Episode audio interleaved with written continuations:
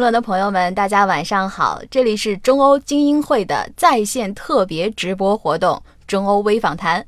我是来自喜马拉雅 FM 在北京的女主人黄硕，大家可以叫我硕。那我们今天的特别来宾呢，是大家非常喜欢而且非常熟悉的吴声老师。吴声老师呢，他前面可以有非常多的 title 啊，比如说大家非常熟悉的逻辑思维联合创始人，比如说中国电子商务委员会执行秘书长，比如说凡客诚品的副总裁，京东商城的高级副总裁等等等等。同时呢，他还是场景理论的首创者。现在我手头呢就有一本吴声老师刚刚出版的《场景革命》，最近一直在看。可以说呢，吴声老师是现在这个移动互联时代每一个创业者千载难逢的创业导师。那现在呢，吴声老师就坐在我旁边，来为各位一一解答如何在移动时代构建属于您的场景商业模式。让我们赶快有请吴声老师。好，谢谢主持人，大家好。其实刚才主持人在介绍的时候，我还是感觉到比较诚惶的诚恐，因为呃，这是一个去中心化的时代。当我们在谈论场景的时候，我们在谈论什么呢？我们并不是在谈论一个大词儿，其实我们更多的时候是在。看，或者说在呃，我们能不能去洞察这个时代的一个消费精神？我们能不能去理解这个时代的变化？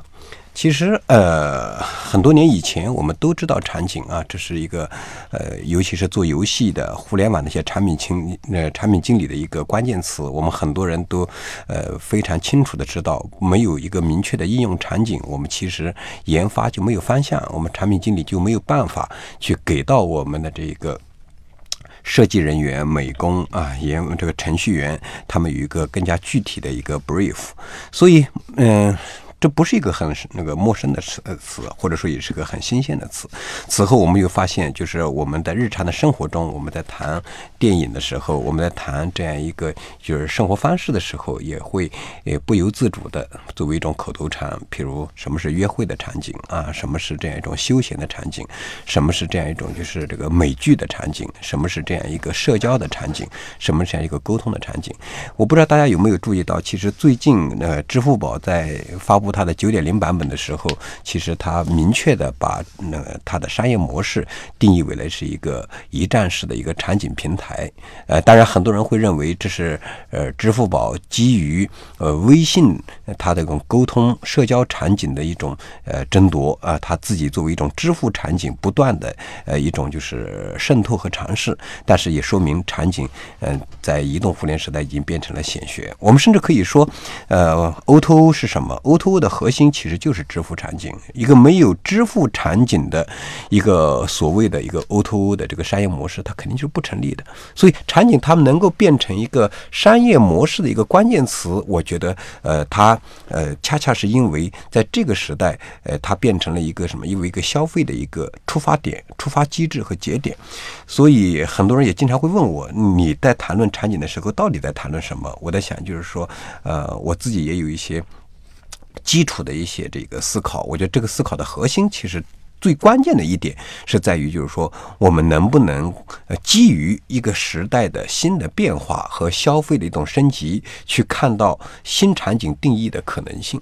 这个新的场景其实就意味着是一种新的品类，就意味着是一个新的一个产品，就意味着是一个新的营销的红利，也意味着是一个商业模式能不能去闭环，能不能去逻辑自洽，能够能不能去自我验证的这样一种可能性。第二个，我觉得就是说场景。它的的确确，它本身也在重构我们能所能想象的呃原有的商业的一些关键词和职能维度。譬如产品是什么？它是场景的解决方案。譬如哎，战略是什么？哎，它这个譬如这个渠道是什么？譬如这个呃营销呃品牌哎那个售后这个用用户。这个呃，CRM 等等等等等等，我们发现一系列的一些关键词其实都在被这个场景所这个重构。这说明什么？这说明就是移动互联时代，我们从呃既往 PC 时代流量的争夺，已经开始迭代和演进为一个场景的争夺。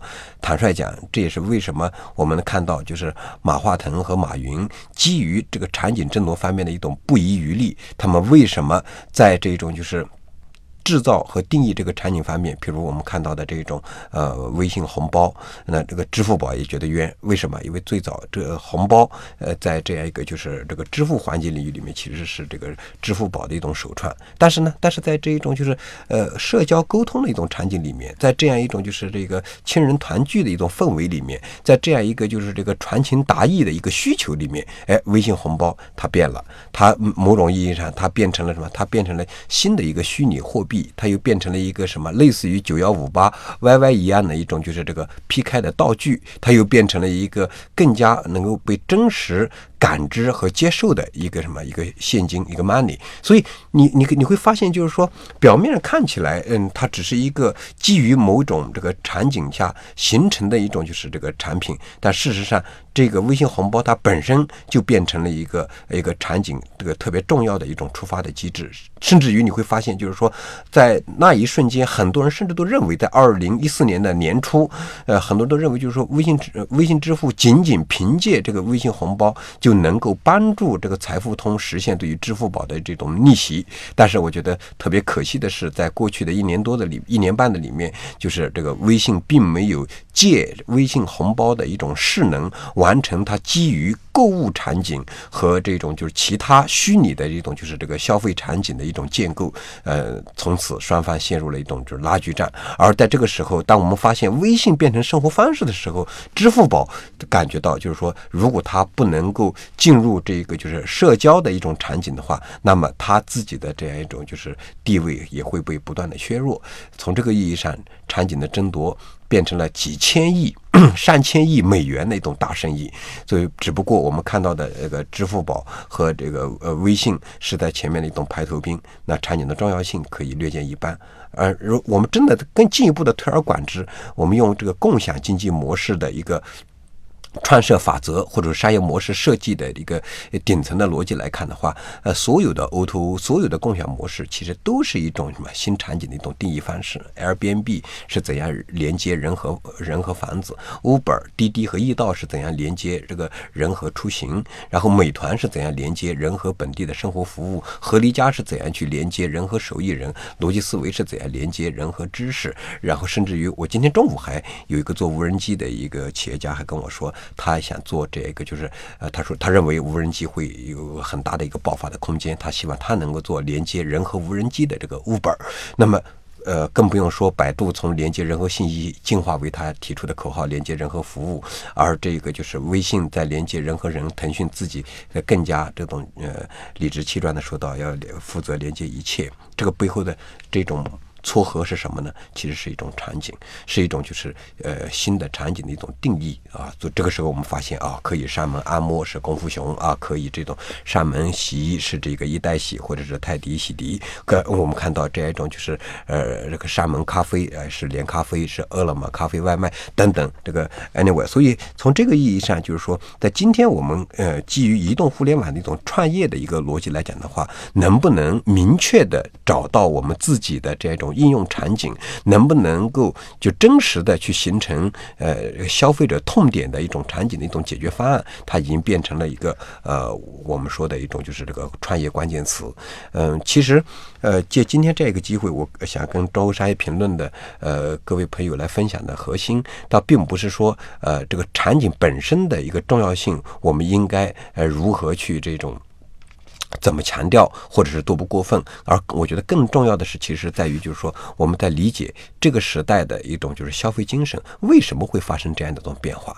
为什么这个随时随地的碎片化的一个传播和智能手机不断感官化的一个时代，就是说，哎，我们的一种就是生活方式是一个如何颠覆性的被解构，对吧？所以，其实在这个角度，我们我们可以想象这样一个场景。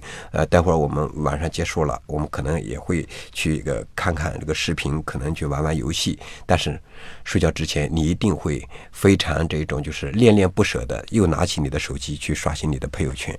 这就说明就是朋友圈它已经变成了这样一个貌似是一个虚拟沟通的这种就是这个呃 App 里面，它其实是已经变成了我们生活中最重要的一种生存的状态和生存的意义。朋友圈的场景，它也因此成为了我们的这种就是呃一个引爆场景，也成为了我们的这样一个就是无意识的一种就是手。指的一个触摸的动作。我觉得就想清楚这一点，可能是一个特别呃重要的一个逻辑的一个起点。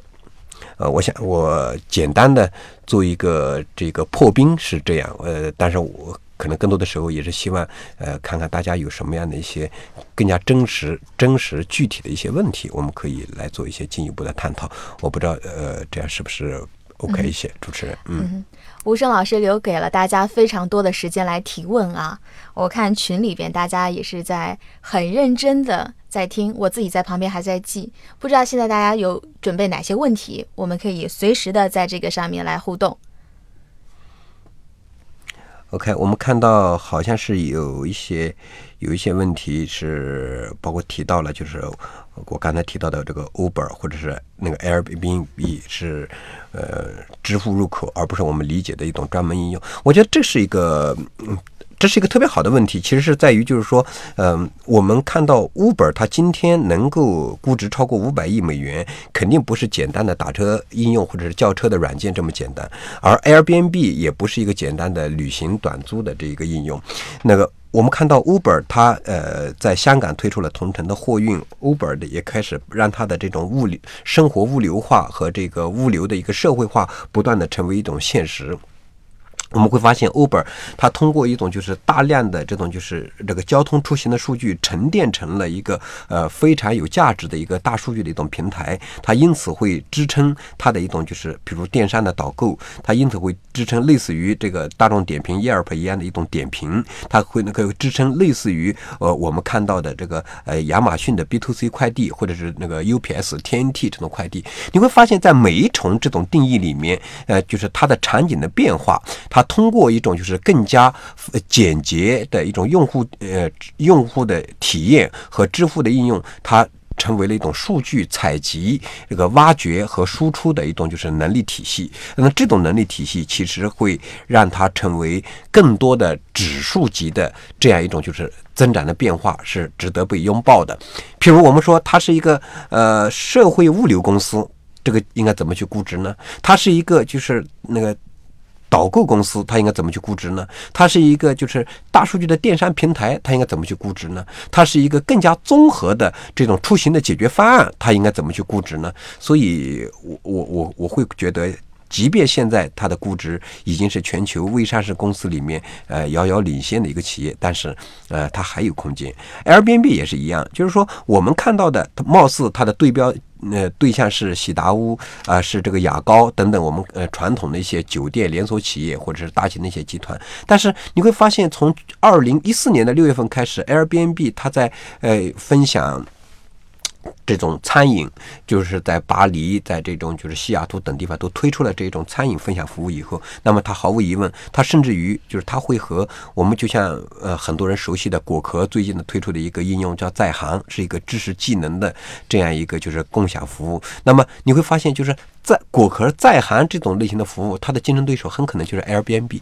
为什么呢？因为就是说，当我们出行生活在别处的时候，我们希望有这个城市的知道分子，有这样一个生活在别处的这样一个玩家和行家，能够让我们有更加什么沉浸式的一种体验。所以你会发现，Uber、Airbnb 他们一方面在制造新的场景，另外一方面他们通过支付入口的一种形成能力呢，它也在定义新的一种这个。撮合方式和新的一种场景的一种就是价值创造，所以它不是一个简单的一个呃，我们说一个专业的一个专门的应用。如果要说是这个专业的专门的应用，它也是不断的在这个迭代为类似于这个微信这样的一个超级 App。我觉得这其实是一个更重要的可能性。所以只不过 Uber 通过这个打车应用的方式切入，而 Airbnb 是通过这样一种就是呃旅行短租的一种方式切入而已。嗯。我们看到第二个，好像又有一个问题是，我们很多一开始很小众的产品，如十万个冷笑话，在亚文化的圈子里引爆之后，也能够迅速在其他群体中引爆，这是为什么？我觉得其实这个问题的核心是在于，我们经常看到，我们举个最简单的例子，在几年前，这个 iPhone 是什么？iPhone 是属于典型的一种小众的趣味。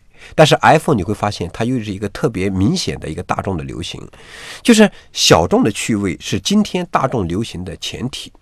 也就是说，没有小众的趣味，基本上是没有大众流行的这种概率的。呃，我有人也许会反驳说，最炫民族风是怎么样的？比如说 Uptown Funk 这样一个神曲是怎么样的？这个小苹果是怎么样的？就是我们讲，除了这种就是呃国民议题级的这样一种就是这个影响类，当然这也包括像类似于柴静的穹顶之下，但是更多的时候是因为什么？是因为小众产品的这样一种就是场景感更明确，用户的群体体更。精准，然后它的用户本身作为一种超级传播者和作为一种 KOL 的一种能力呢更突出。呃，我我们举个最简单的例子，就是今天你会发现，所有人都在谈鹿晗和吴亦凡的时候，有很多自己认为很高冷的人他已经不说了，哎，他可能会呃他会关注更加新的这样一种就是偶像的一些养成。嗯，当然就是你会发现 XO 的。这些受众，他从一开始就是他希望自己是一个更加富有身份的一种标签感的，更加能够形成独特的这样一种就是这个差异化识别的，而不是说的是所有人都在谈论的。那么，呃，因为亚文化最重要的核心是用来定义自己的差异化，所以在这个时代，呃。亚文化的存在的最大的价值，为什么说非主流它一定会成为主流？是因为就是说它有一个天然的个性自我表达的一种政治正确，所以就是苹果或者 iPhone 它能够成为一种政治正确，最重要的一种就是价值，恰恰是在于 App Store 和这种就是这个苹果本身用户体验的这样一种完整性和独特性，所以这样一种独特性。就像我们讲有妖气所出品的这个十万个冷笑话一样，它在这种就是亚文化的圈子里引引爆之后的时候，这个时候亚文化的一千个人，就像凯文凯利所说的这个一千个铁杆粉丝，一千个铁杆用户，他们就变成了新的一种传播的节点，而这个传播的节点的呃这个分发的能力是很强的。所以一般而言，我们说这种小众的产品，除了什么，除了一种就是封闭式的，比如说玩。改装车，譬如说那个自行车里面去玩死飞，你会发现，就是说它在大众的这种就是呃群体里面引爆的这种概率是比较低的。为什么？因为它带有很强的这种就是这个封闭体验属性。但是呢，就是说这个知识。这种就是内容，这个价值就不一样。你会发现，就是像日本的很多漫画，无论是从《海贼王》到《银魂》，到这个《寄生兽》，到这种就是《东京食尸鬼》，到这样一个就是《千与千寻》《龙猫》，你会发现，就是说，呃，它一开始它有很强的一种小众，但慢慢慢慢慢慢慢慢，它这种内容不断的在这种就是以几何级数被裂变。被分享以后，它就会变成一种大众的一种流行。这个我们再看，今天其实除了苹果以外，很多的手机也是如此。就是说，这个呃，他们一开始的一种存在，它也是什么？它也是一种基于呃粉丝运营的一种存在。但是呢，逐步逐步你会发现，就是说，当它真的好产品是能够成立了以后，它的这种引爆也会自然而然。所以引爆的核心。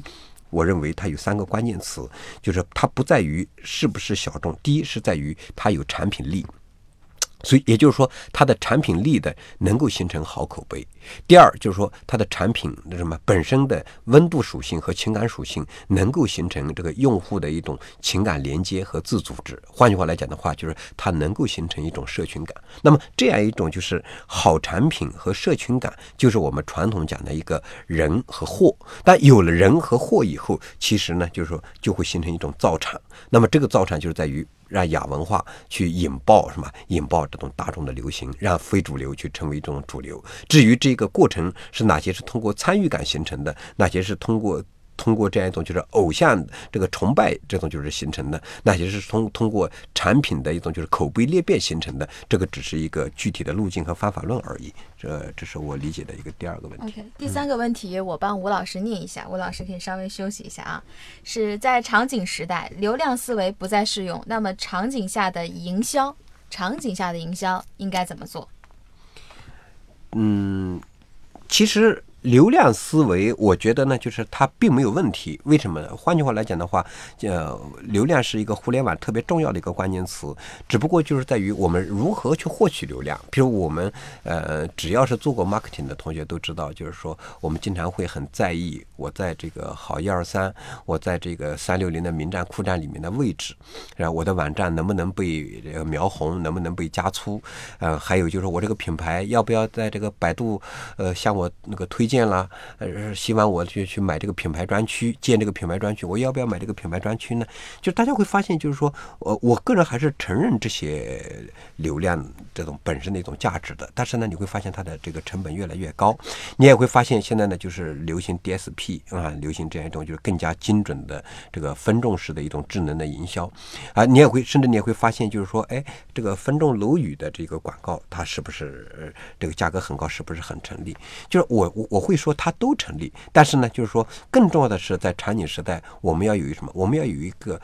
场景的这种流行感，换句话来讲的话，就是要找到一种流行，这个时候的流量才会更加的富有性价比。这个流量的一种就是 ROI，或者说它的转化率才会更高。所以场景下的营销应该怎么做呢？我觉得第一点是，呃，其实我刚才呃回答这个小众产品是否能够在其他群中引爆的时候，也就提出了，其实首先是我们的这个产品本身是不是足够的好，是不是有足够优秀的这种产品表现的一种能力。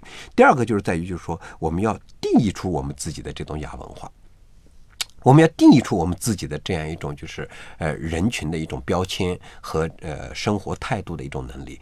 那我我想就是我随便举个例子，我们今天是由这个喜马拉雅 FM 和这个中国商业评论一起来做。那么那个中国商业评论意味着什么呢？啊，它你会你会联想起它的这些关键词啊，譬如什么更加。高冷和富有逼格的这种就是呃研究的一种观点，然后呢，这个呃中欧本身呢又代表了一种就是精英化的一种就是这个学术的一种思维。那么这个时候你会发现，就是我要去我要。把这样一种就是什么追求硬知识，追求这样一种就是这个知识逼格和追求这样一种就是学术能力的人，哎，那这些人他可能是长在豆瓣里面的文青，也有可能是知乎里面的大神，可能是果壳里面的这种就是活跃的用户，也有可能是逻辑思维的这样一种就是这个呃铁杆的会员，对吧？那么也就是说，我需要什么？需要。把中国商业评论的一种受众，中国商业评论的这种拥护者，变成我们自己的这样一种就是哎场景的一种设计者和参与者。所以这这个时候就是说，呃，我中国商业评论本身的产品力成立不成立？它的这个产品力如果成立，我们受众基于它的这个产品所形成的一种情感的链接能力成立不成立？对吧？那么。哦我再换一个例子，就是喜马拉雅。我说哦，我是经常听这个喜马拉雅 FM 啊，就是不管是有时候郭德纲的相声啊，有时候包括我们自己的这个逻辑思维的这样一个叫做听视频啊，对吧？那么你会发现，就是说，呃。它到底意味着是一种什么？意味着是一种年轻的一种就是呃生活方式呢？还是说的它是作为一个以声音和以音频为切入方式的一种就是一个新的一种场景呢？它到底是我在汽车里面的一种就是一个一个伴随物呢？还是说的是我日常就是这个戴耳机的这样一种就是这个呃消遣的一个入口呢？那么其实年轻人就是。很多人是他习惯的是音乐，习惯了是一种耳机。那么这个时候就是说，我就能够去更加还原到他的一种应用场景。这个场景就是在于，如果他戴耳机是什么？如果他在听音乐的这个同时，还希望有什么样的一种交互？如果他喜欢什么样的人，他应不应该在这个喜马拉雅里面出现？也所以就是说，当我们具备了这样一种就是产品力和产品的一种就是情感链接能力以后，我们所定义的这样一种就是这个拥护者，就有了这样一种什么？这个场景化的表达方式，那么这种场景化的表达方式，它就会成为这个口口相传一句话。哎呦，硬知识，那商业模式的一种硬知识。嗯，中国商业评论是你的一种就是首选。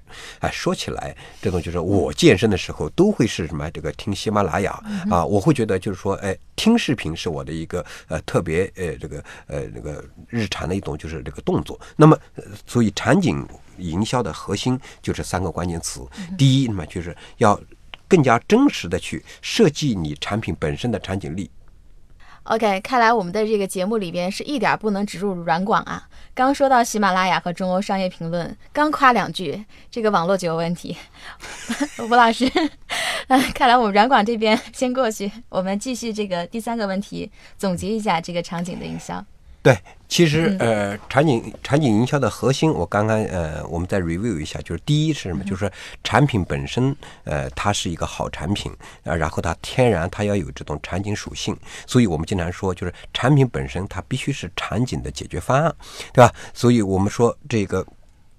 单品的一种存在，它必须是能够去解决用户的一种痛点。第二就是在于，就是这样一个产品呃有场景感的同时，它要有很强的一种用户的参与的温度感和情感，要有这种用户的一种链接能力。所以这个时候呢，就是这个用户才是一种拥护者，他才能会变成一个我们呃经常说的 KOL 的一这个二次传播和传播的一个节点。第三个就是在于，就是说我们恰恰是不断的让什么让。用户的一种就是呃，真正意义上的一种自组织，形成一种什么？形成一种就是社群感，让这样一种这个社群感本身去什么？去形成一种什么？形成一种流行文化的一种打造和找到和定义属于我们自己的亚文化。当我们真正找到和定义了属于我们自己的亚文化以后，其实我们就能够什么？能够去引爆流行，引爆流行就能够什么？引爆流量。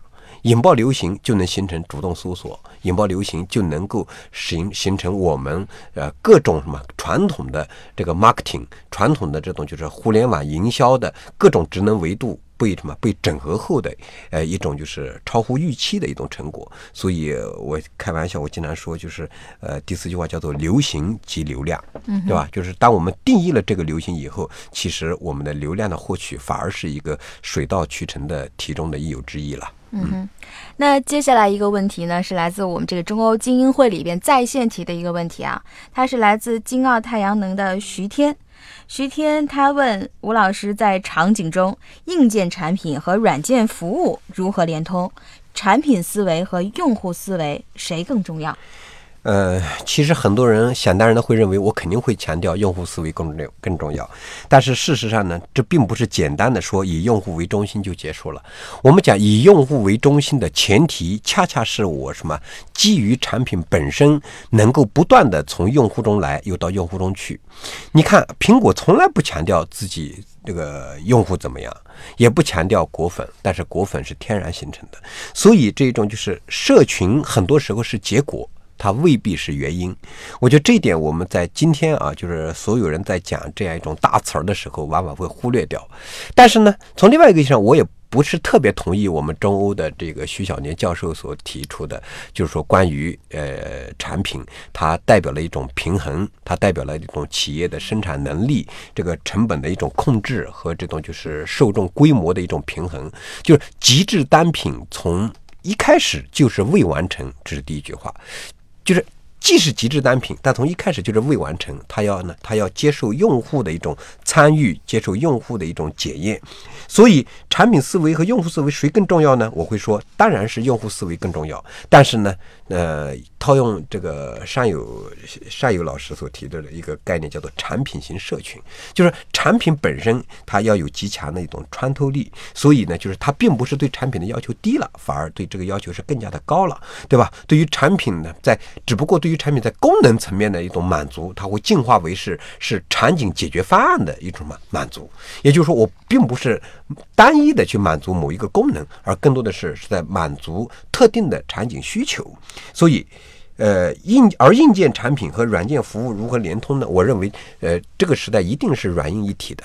就当我们在谈论智能硬件的时候，我们在谈论什么？难道说我们是在谈论就是智能硬件的这个单品的价格吗？其实毫无疑问，就是它也是在什么？它也在谈论数据，它也在谈论用户，就是。有的人是从软件切入，有的人是从硬件切入，切入的方式各不相同。但是呢，就是无论是以哪种方式方式的切入，最后的这些关键词还是在于我们企业自身的一种就是运营体系的架构，譬如大数据，譬如这个用户的这个经营和管理，譬如那个更多的一个新的产品的一个迭代，譬如新的一个场景的一种就是这个创造和创设。所以就是小米选择了一种就是硬件的一种切入方式。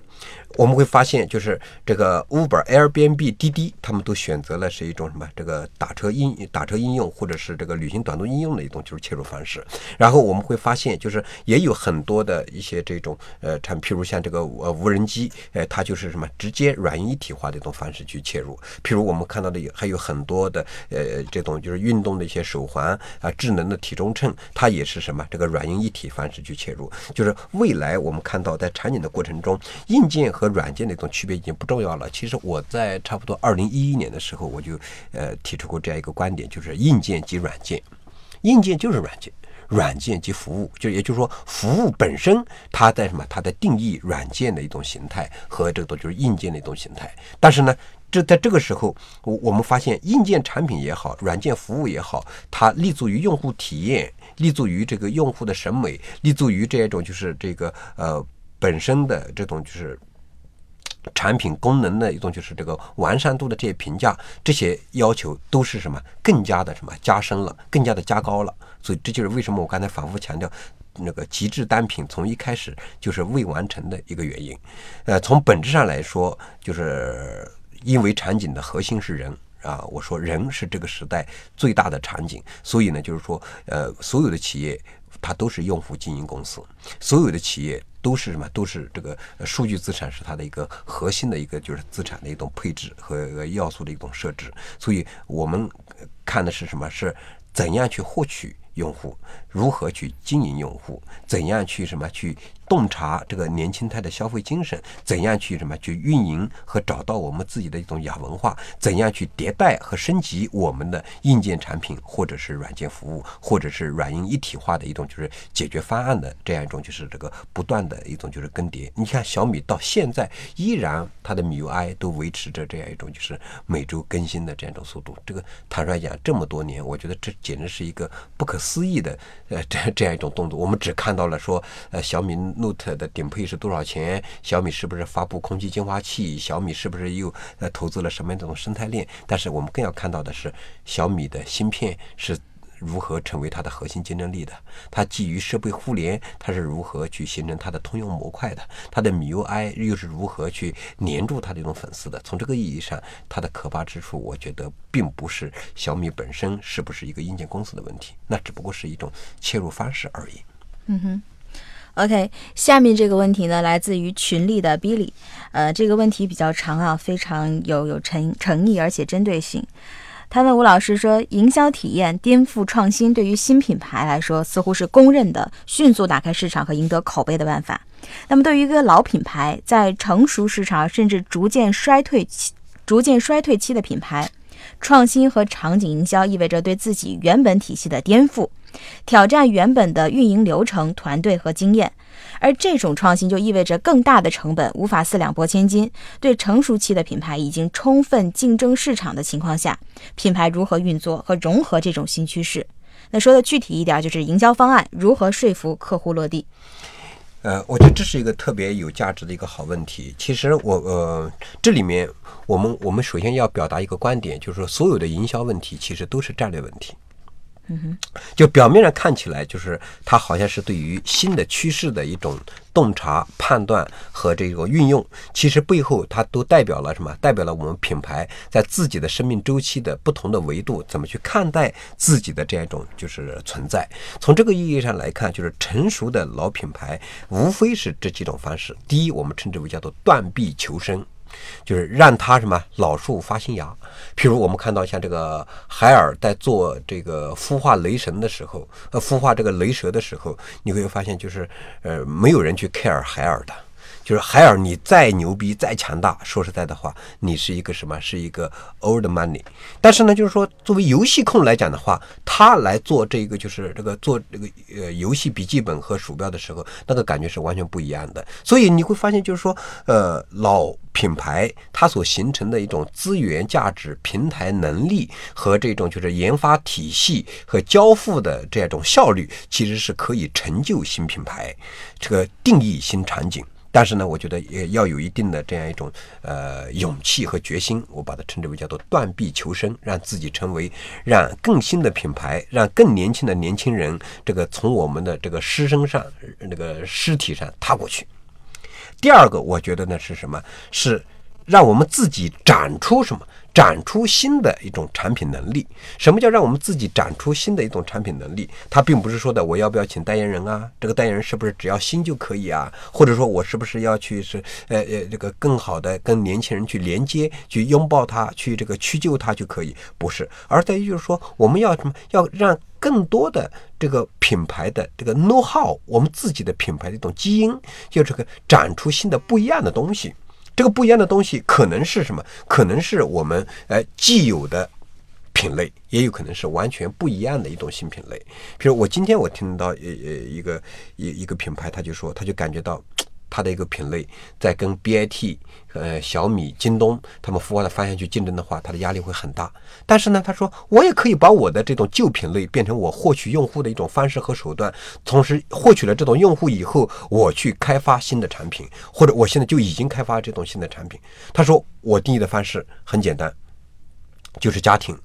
这时候我们发现，家庭场景本身就变成了它的一种就是新产品的一种就是推出的一种方式。哎，它老产品什么？老产品，他说我直接比现在看到的一些这个互联网的巨头更便宜。哎，我会把它打到更加的、更加的这种就是这个。成本定价法则，那么通过这种成本定价法则获取用户以后，我基于这个家庭场景，基于我自己的长期以来形成的一种 know how，我自己的懂那个能力，我去开发新产品的时候，我也有一个新的一种机会。这告诉我们，就是说，在老的一种品牌的沉淀、老的一种用户的基础和老的这样一种就是这个呃品牌能够去什么用新方式去获取用户的一种情形下的话，我们其实是可以去展出。新的东西的，第三个，我觉得是其实回到刚刚主持人提到的问题，呃，最后的一个呃说法呢，就是说，呃，品牌如何运用和融合这种新新趋势，呃，这个如何这个营销方案能够让这个客户落地？我觉得呢，是这个词叫做借船出海，靠船下高。就是说，我们看谁是新的这一种，就是什么呃文化的一种定义者，社群的这样一种就是这个势能者，谁是这一种就是新的一个一个营销方式的一种就是这个呃体认者，那么让我们自己和他去连接和链接吧。譬如说《捉妖记》。毫无疑问，这是一个超级 IP。这在未来的几年里面，这个胡巴都会是一个什么？都会是一个被不断的什么创作和二次传播的这样一个什么内容形象。我们需要的在于，就是说，我的这个领域的禀赋和胡巴的关系怎么去定义？再比如，比如像《大圣归来》，我们会认为，哎，这是良心之作，它代表的是一个什么？呃，我们的一个动漫创作里面是一个诚意满满的作品，它不是作品。它也是 IP，我们需要就是把像类似于《大圣归来》这样的 IP 形成一种新的一种就是这个连连接能力。这这种连接能力，呃，我们可以理解为是一种 combranding，对吧？也可以理理解为是一个 cross cover。但是最重要的是在于就是说呢，我们要把这样一种就是可以顺势而为的这种事，要什么为我所用。呃，所以我们不要去期待为我所有，而更要想的就是说，在这个为我所用的过程中，如何因势利导，这种就是顺势而为。哎，我举个特别简单的例子，就是说，我们去看优衣库，我们会说啊，难道这是试衣间吗？啊，我觉得不是优衣库的试衣间，试衣间也不是优衣库的这个自身的一个品牌的营销动作。但是我们可能真的要去理解优衣库，它是怎么和 LINE 合作的，他是怎么和这个德约科维奇合作的。他是怎么和这个复仇者联盟合作的？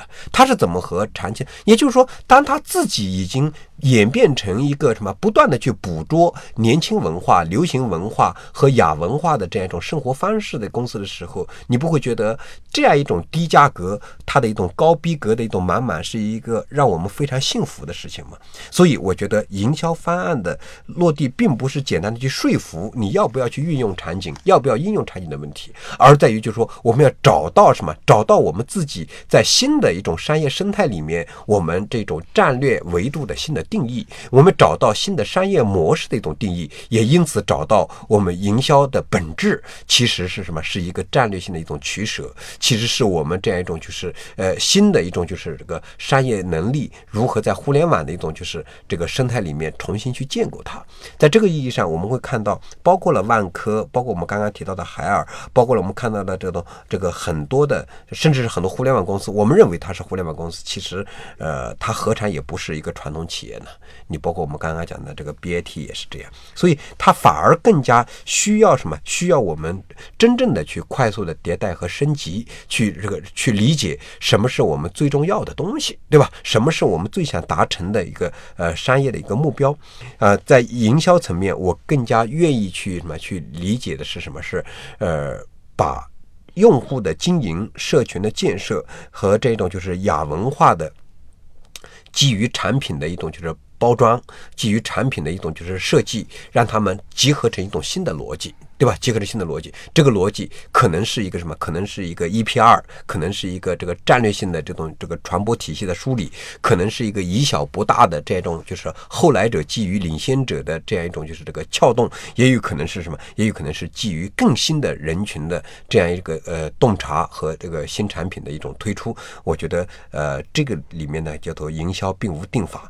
呃，至至于说服客户落地的话，我我注意到刚刚呃就是主持人提。到的提问的人也是呃是媒介啊，是一个媒介。那我反而觉得就是说呃把把新的一种媒介的形式要放宽成更多的这个可感知的这样一种就是这个势能转化和评价的这样一种呃依据。换句话来讲的话，客户永远是要的是一种更加真实的一种效果。比如说在天猫卖的怎么样，在京东卖的怎么样，微信商城那这种就是公众号的呃文章的一种阅读量等等等等等等。我我觉得所有的这些呃接触点。我们可能需要一个新的一个重新梳理的一个过程，呃，在这个意义上，媒介本身它也面临着一个呃重塑的一个需要，呃，所以营销方案的落地的核心，呃，为什么我要说要回到这个战略问题上，要去说服他，也是在战略上去说服他。嗯哼，感谢这个群艺的 Billy 为我们提了一个这么好的问题啊，也感谢大家攒的人品，让我们说到优衣库的时候网还没有断。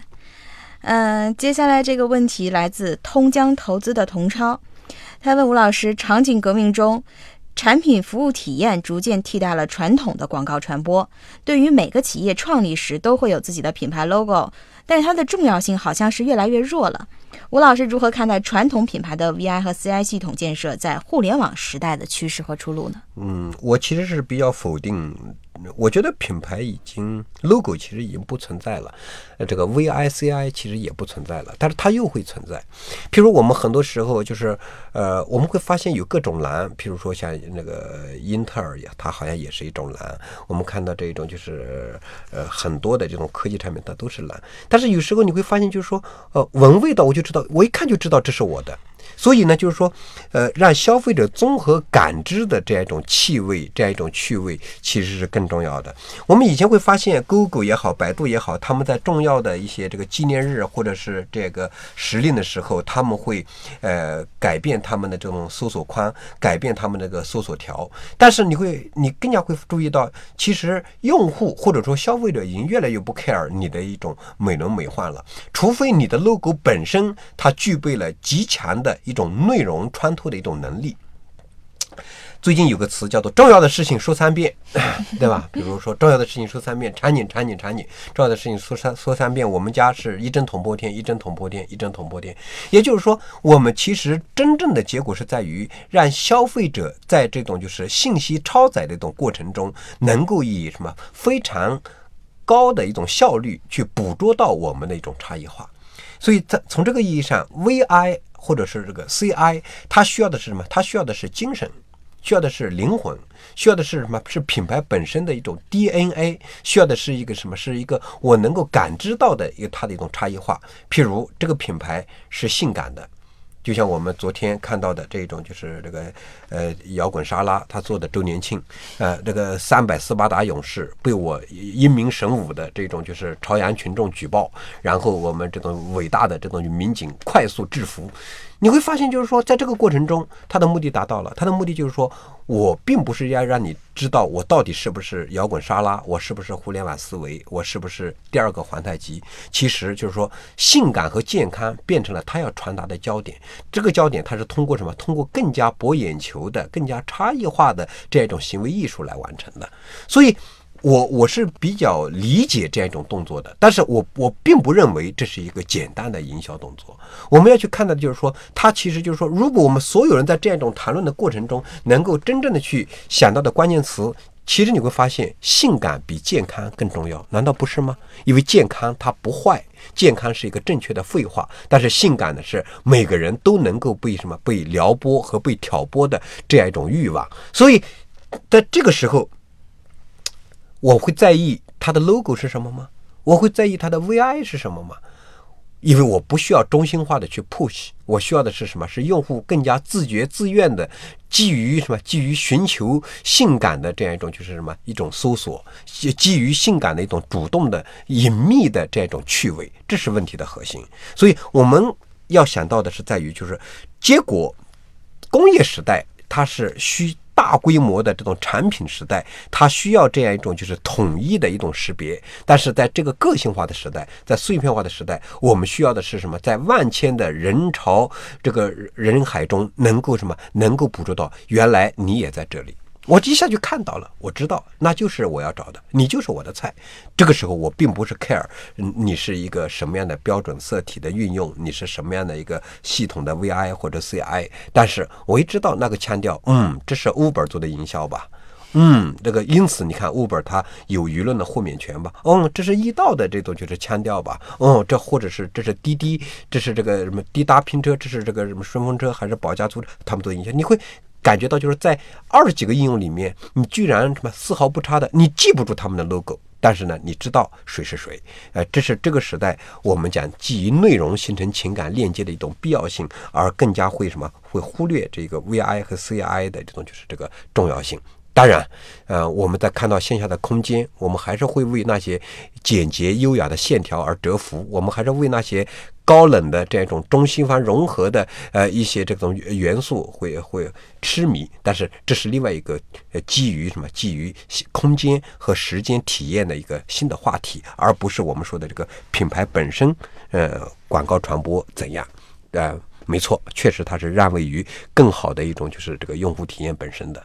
OK。呃，接下来这个问题来自于 Less and More 的鲁默，问罗老师：我们的场景革命，我们是场景革命的实践者，在大房车里做男装定制的，可以拥有对方至少一个小时的时间来阐述理念、调性、品牌、质量。那我们如何让大家更多的来尝试呢？如何持续的在专属的场景里转化这种势能，让势能变现呢？其实。表面上看起来就是男装高级定制和大房车，这是一个两个什么两个比较充满逼格的关键词。但是更重要的是，我在想，就是男装定制和大房车能不能去定义一个全新的生活方式，啊？譬如说，我们更加强调的是一种什么生，是一种生活在别处，自由在高处，对吧？比如说逼格在房车的一种什么一种可意会而不可言传的这样一种场景。也就是说，不管我们是精英还是是屌丝，不管我们是这种就是朝九晚五的白领，还是这种就是自想走说走就走的这种就是这个精英，我们能不能够去什么有一次大房车的经历，有一次高级定制的一种经历？也就是说，让高级定制变成一种体验，让大房车本身变成一种什么？变成一种生活呃这个应该有过的一种经历，对吧？这样一种经历就是在于。它并不仅仅是一种什么，并不仅仅是一种就是差异化，而更多的时候是什么？是把我们今天男士生活方式本身变成一种什么陌生化，把男士的一种就是这个生活方式本身呢变成一种就是新的一种就是这个体验和服务的一种就是差异化。在这个意义上，我们如何让大家更多的尝试，是在于它要变成什么？要变成女朋友让男朋友的一次礼物。他要变成什么？变成女儿给爸在父亲节的什么一个什么一个神秘的彩蛋和惊喜？他还变成什么夫妻呃婚庆纪念日的一个特别有意义的这样一种什么特别有意义的一种表达？所以恰恰并不是男装定制和大房车这两个关键词，恰恰在于我们有没有最好的摄影师，我们有没有跟拍师，我们能不能去设计一个亲子场景？我们能不能够就是什么，就基于房车本身变成一个什么，变成一个完美的这种一小时 party 的这种就是定制者？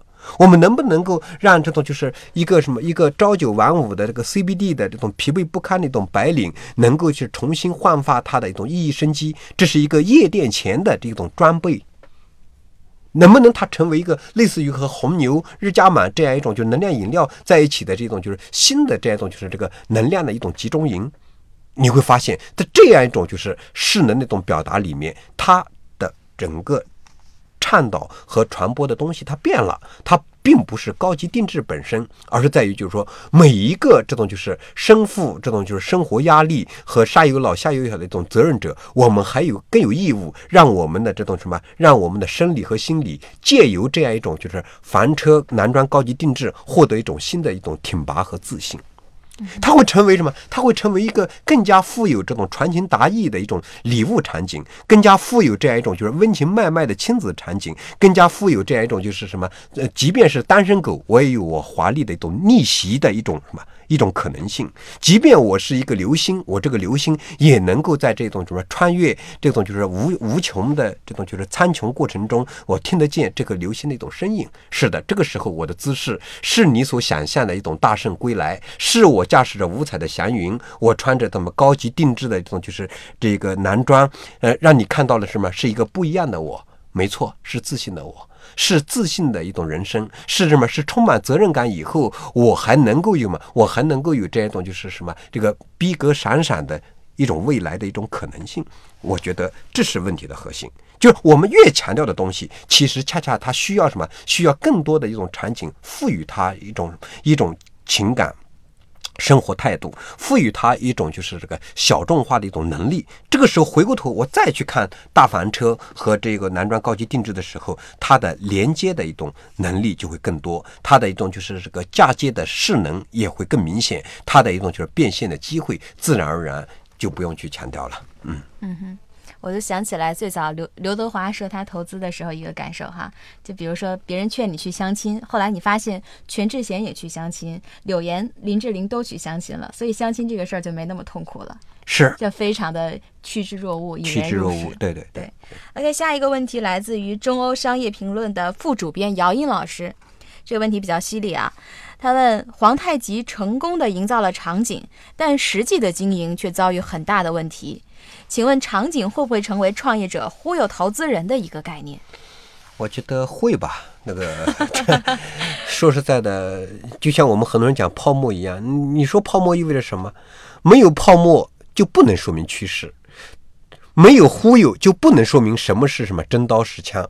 但换句话来讲的话，场景如果能够成为创业者忽悠投资人的一个概念，恰恰证明了场景的重要性。这是我讲的第一句话。第二个就是在于，就是说皇太极。他成功的营造了场景，但实际的经营遭遇了很多问题。这个里面呢，它是两个问题：第一，可能这并非是他的盈利方式和盈利能力，也就是说，皇太极煎饼和鹤畅本身，它能够形成的一种什么？能够形成的一种就是商业模式，并不是我们讲的一个什么一个呃。皇太极煎饼，我就要完成它的单点盈利能力，可能就是在于，就是他可以去拍电影啊，他可以去呃去合唱去做演讲啊，可以通过这个皇太极嵌入的这种魅力人格，去形成新的一种就是迭代产品和互联网的服务，对吧？那么其实在这个过程中，我们想的就是，我们恰恰需要表达的核心是在于，就是说场景本身它是不是真实的。第二就是在于，就是说，如果场景成立了以后，这个场景的解决，这个场景的解决方案能不能够什么被消费者所什么持续的这样一种就是什么应用？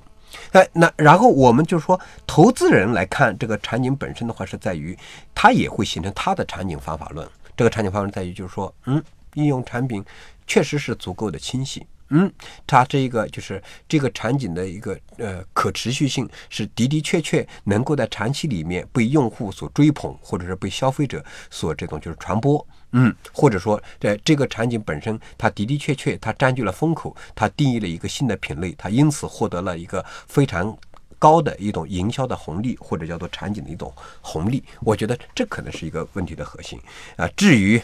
呃，投资人聪明还是一个这个创创业者这个牛逼，这永远是一个什么无解的一种话题。我们只能说，在呃各种这个泡沫里面，最后潮水退去，谁在裸泳，一目了然，对吧？这个讲词儿，就像不仅是场景了，我们所有人都在讲社群啊，微商也在讲社群啊，自媒体也在讲社群，微信公众号、微博的大 V，乃至于就是我们几乎所有人都在讲社群，但是但是。各位，我们讲的社群是一样的吗？不一样。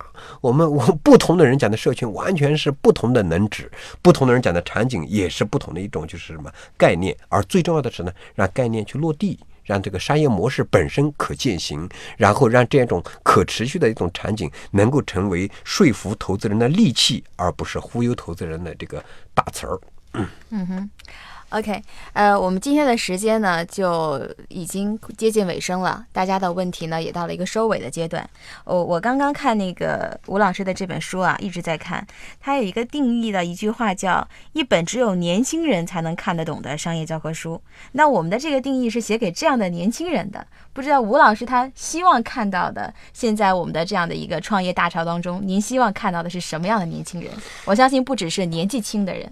对，这个我觉得主持人讲的非常好，把我的所问即所答啊，好的提问本身就是回答，没错，年轻是形容词啊，它肯定不是名词。你不要跟我说你是九五后还是零零后就年轻，你可能已经暮气沉沉。但是我们看，我们看这个褚时健，对吧？我们看呃褚橙老兵不死的传说，你会发现，即便他八十几了的这种年轻感还是扑面而来啊。OK，其实。说一本只有年轻人才能读懂的书，我只不过说场景也确实是一个幌子了。我们我。在呃开篇的时候我就说，我们希望我们能够去什么去理解这个时代，所以场景本身是我们去理解这个时代的一个重要的一个由头，而本质上来讲的话，它代表了我们对于年轻态的一种洞察，它代表了我们对于年轻的生活方式和年轻的消费形态的一种理解，它也代表了我们对于这个二次元文化、亚文化和非主流文化的一种尊重。从这个意义上来讲，呃，有年轻的心态。是年轻的创业者本身，是不是对这个世界充满着好奇之心？有没有足够的诚意、努力和能力去拥抱什么？拥抱这个时代变化的一种不确定？能不能够什么？基于这种不确定，形成自己勇于创新、试对试错的这样一种能力？我这种能力其实就是年轻的能力，而这种能力也是我们今天在讲移动互联网时代最重要的一种互联网的一种能力。做了再说。Just do it，所有的这些基于年轻的一种尝试，都是我们真正应该去什么去褒奖，去什么去理解，去什么为之鼓掌和欢呼的。我想从这个意义上，强调一本只有年轻人才能看懂的商业教科书的本身，无非是想。表达我对于年轻的一种敬意和无条件的相信。我们垂垂老矣的肉身应该什么？应该成为年轻人进阶的一种平台和基础设施。我们基于什么人生、社会和商业本身的一些理解，应该成为年轻人什么那个招之即来、呼之即去的这样一种方便的法门。从这个意义上，我今天也借这个喜马拉雅 FM，也借《中国商业评论》的这样一个因缘际会的这种场景。来向向大家表达，我自己是愿意成为无条件相信和拥抱年轻人的这样一个基础设施。只不过我这个基础设施是那么的微不足道，是什么？是梁朝伟说的，我是路人甲而已。OK，非常感谢吴老师今天充满干货的这个分享啊！我相信很多人呃肯定是没听够，而且有一些信息还没有就是说完全的 follow 上。我们接下来可以在喜马拉雅的这个直播页面上来继续的分享，也希望大家在每个人不管是生活在别处还是自由在高处的这样的生活空间里边，能够去发现更多适合自己发展的场景。祝愿每一个创业者好运！我们下期再见。好，谢谢各位，再见。